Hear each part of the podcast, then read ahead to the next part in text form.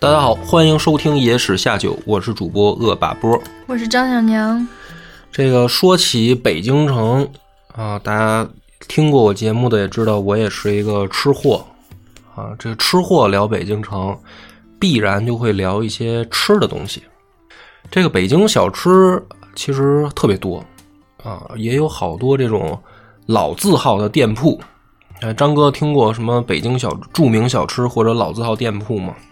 那肯定是冰糖葫芦啊！你你居然不是那个什么焦圈啊、豆汁儿啊、焦圈豆汁儿、卤煮啊，嗯，是吧？这些是全聚德呀，全聚德不能算，不是老字号是吗？不是老字号，肯定是老字号。全聚德不能算小吃了啊，嗯算大吃，那肯定 算特色美食。算大大餐呗，嗯是不是？但是呢，这些都是外地朋友肯定来北京必然会去领烤鸭嘛，这属于北京名片了。嗯，还有一些东西也是老字号，但是呢，知名度不像烤鸭那么高，而且呢，就是外地来的朋友还不见得知道。哎，咱们今天讲的就是有一个老字号啊，不知道你听没听过，叫都一处，听过吗？哎，还真挺熟的。有点印象。嗯，都一处，都一处卖什么的呢？你看这北京菜吧？北那肯定是肯定是卖北京的吃是特色吃食了，但是卖什么的呢？你你吃过都一处吗？我觉得咱应该是去吃过，你吃过对，都一处在哪因为？确实是有有印象，感觉。啊，但是就是想不起来吃的是什么了。对，就平时吃饭太多了。北其实都一处啊，最出名的是烧麦，烧麦你吃过吧？哎，哦，没过吃过呀。吃过吧？烧麦，这个烧麦其实北京人也是因为都一处才知道的这么一个食物，就它也不是本本地的，它其实也是外来的，它不是它不是北京特色的美食，对吧？是因为都一处它变成了一个北京特色美食，就是因为都一处太出名了啊！但是你看。现在一说起来，可能你也有点恍惚，怎么好像也不是那么有名？反正跟全聚德肯定的那个知名度是没法比的。嗯，那这是怎么回事呢？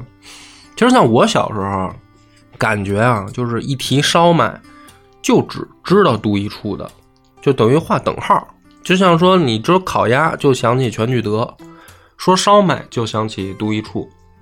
这个都一处其实已经有接近。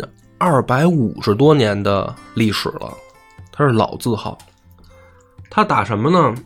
是打清朝乾隆三年，这店就出现了。说是一个山西的姓王的这么一个伙计，他来北京啊学徒，就去这个前门。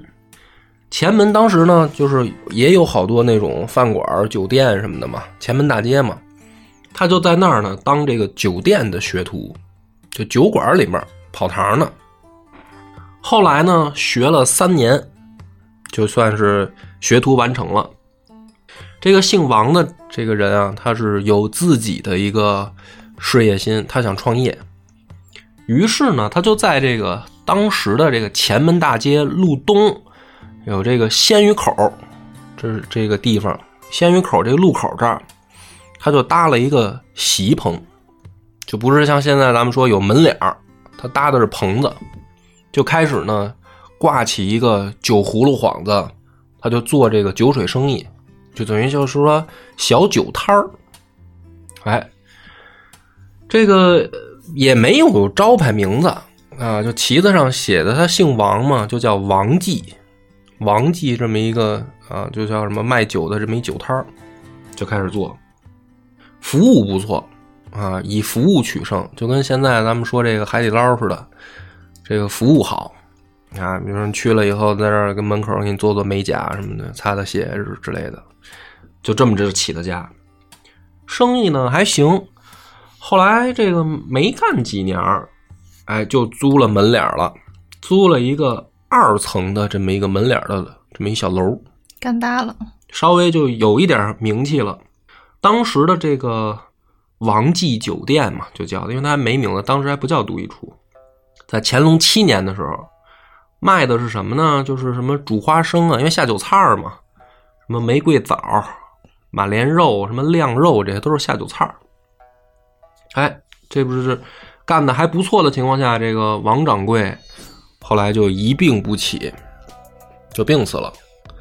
病死以后呢，他这个王记酒店就交给他这个当时学徒时候的一个师兄经营，但是呢，就立下了一个规矩，什么规矩呢？就是说咱家啊，之所以这个没几年能够盘下来门脸儿，靠的就是服务，就是个服务好，弄个好口碑。所以呢，说这个自打这个之后，这店里面就立下规矩。说咱们就重视的是这个餐饮服务，哎，就是咱们得热情招待。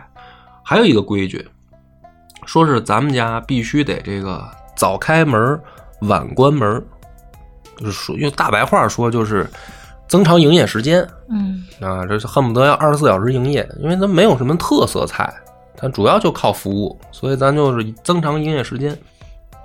但是呢，这个里面呢就有一个特色了。就是在这个清朝的时候啊，一般一进腊月，大家呢就开始办年货，因为要过年嘛。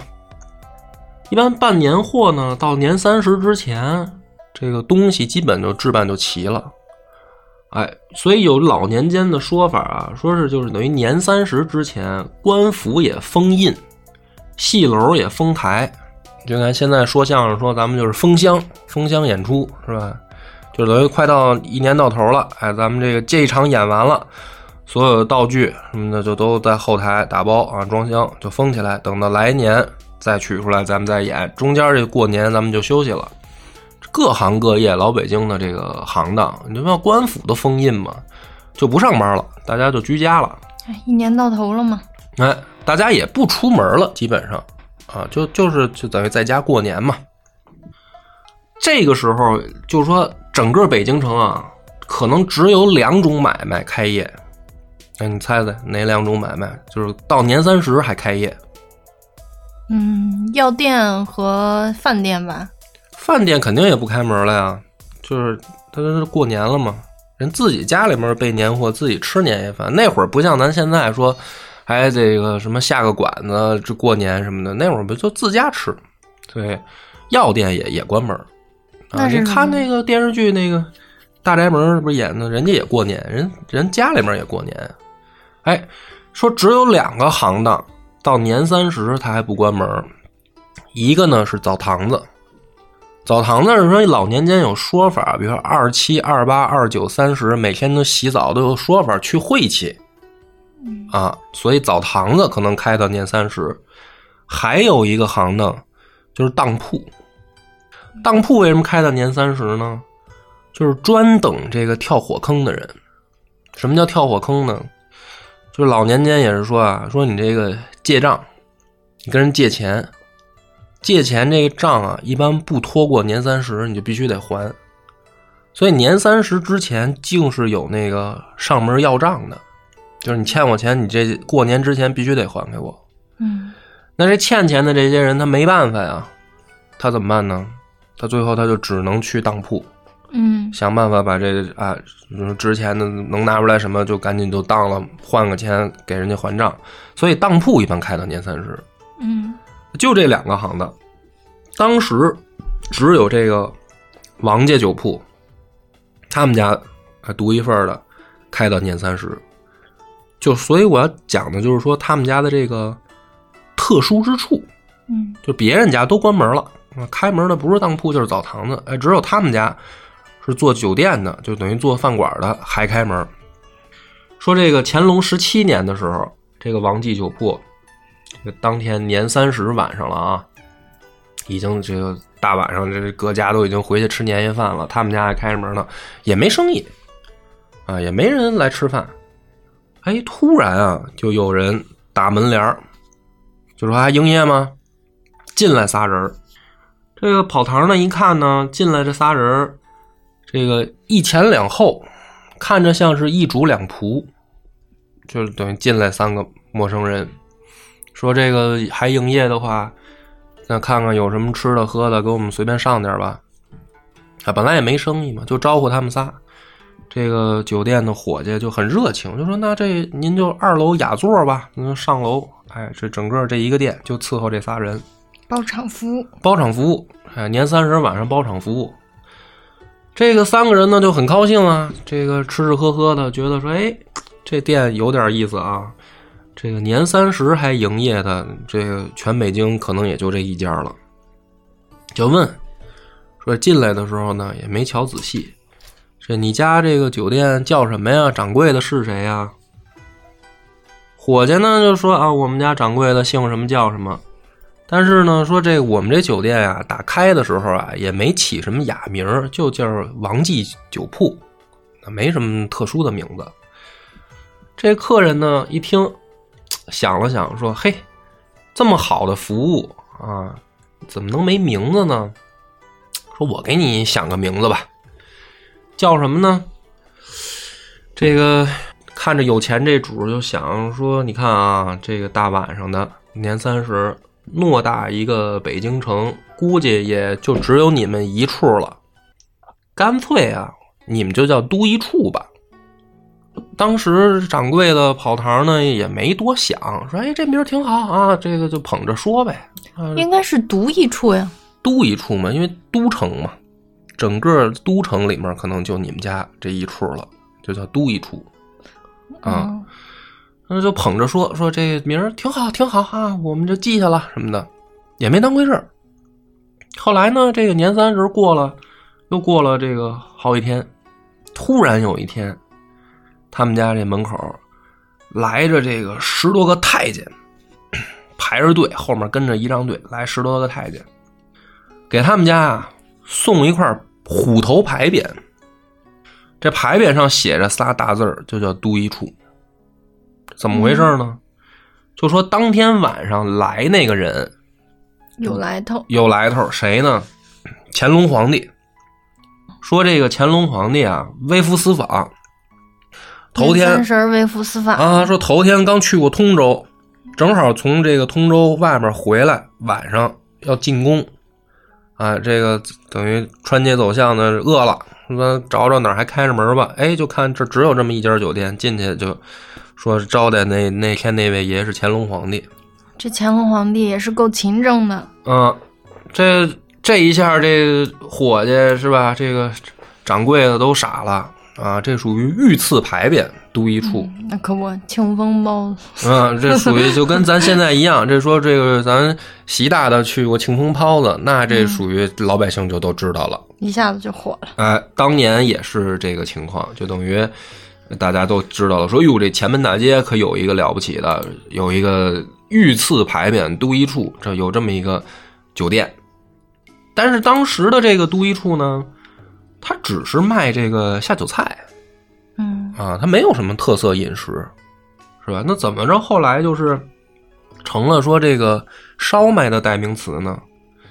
这还得说后来一直到了这个同治年间，哎，他们家才增添了这个烧麦和炸三角这些主食，就是增加这个样品了，就等于一开始这店先是有名气。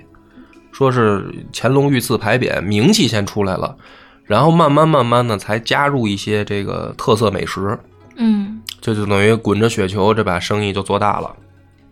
但是呢，这个还不是说有什么啊，就是他们家这个烧麦就是特色独一份什么的也没有，因为毕竟也不是他们家发明的烧麦。说一直到了这个民国时期，就这个都一处这个店啊。交到了一个叫李德新的这个掌柜的手里。这个李德新呢，经营不善啊，天天呢他也不好好的在这店里面琢磨生意，主要呢就是除了嫖娼就是赌博，就想着这个花钱造，就是败家嘛。那钱从哪儿来呢？就就就从这酒店里面克扣这些伙计的工钱。这帮伙计呢就不乐意了。啊，你这不好好做生意是吧？然后这个天天就想着从我们身上克扣工钱，这帮伙计私下里面一商量，说那咱怎么办？那也好办，咱就把这生意照了黄了给他做。怎么着黄了做呢？说炒菜哈，就给他多放油，这红案菜就给它使劲搁油。这烧麦也是多往里搁佐料、搁肉啊，反正这个掌柜的不心疼，我们心疼什么呀？就给他加料。酒也是绝对不能掺水啊，就给足足的酒。客人买一份恨不得给两份啊，就往往那往外散呗。饭店里一下子就火了。就想着就给哎，你还别说，就像你说的，这帮伙计也傻了，这个属于呢无心插柳，不但没给这饭店干黄啊，反而人越来越多。这老百姓都传开了，说这家做生意这个讲究不计成本啊，这个真给下真材实料是吧？这菜里面肉里面这烧麦，这烧麦肉多啊，皮儿薄馅儿大，这就反正那人家这老百姓吃饭可不是就讲究个便宜实惠吗？哎，这一下，都一处不但这个生意没没败落，反而这个有口皆碑啊，四九城都知道了他们家这烧麦皮儿薄馅儿大，这给料足。啊，到这儿，民国年间了，这都一处才真的是，等于在北京城里面成了这个烧麦的代名词。但是呢，这个咱们现在去看的这个都一处，因为这个店现在在前门大街还有，就在前门大街东边这个路东边就还有这个杜一树他们家这个店的原址。当然了，他这个店呢，就是后来也就是大翻修，就经过了两次。就已肯定不是那个清朝年间的那个店面了，大翻修就经历过两次，而且呢，后来就是说乾隆赏他们家那块牌匾也早就没了，啊，怎么回事呢？就是当时这个文革的时候啊，就把他们家这个所所谓的御赐牌匾就给砸烂了，但现在呢，挂的这个牌匾呢，一样也是这个有来头，是这个郭沫若先生给他们家提的牌匾。嗯，就说都一处这个烧麦，哎有名儿，所以呢，一直到了这个一九八一年的时候，他们家就恢复了这老字号的这个牌面然后一直到了这个一九九七年四月，才这个最后一次翻新，然后九八年八月十八号正式营业。最后新建的这个都一处这店啊，一共上下分为三层，总共营业面积也是四百多平米。主营的就是烧麦，当然除了烧麦呢，还可以吃这个马莲肉啊，还有一些呃山东风味的这个炒菜。所以这个就是老北京都一处烧麦它的这个由来。所以呢，讲这个故事就是说。嗯，如果来这个北京的朋友，那当然你肯定也要去逛一逛前门大街。啊，这个逛前门大街的里面老字号有一个就是这个百年老店都一处，可以去尝尝他们家的这个烧麦。啊，据说是等于这个，你想当年是这个大年三十晚上皇帝来这儿吃吃过饭，当时就懂得搞特色经营了。特色经营啊，所以呢，你看他这个故事其实。讲到这儿，它反映一个什么事儿呢？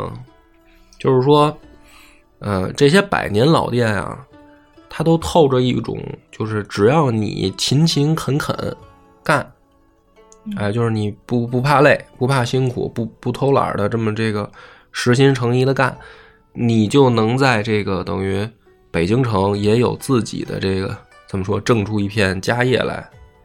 它某种意义上也在传达的是这种信息。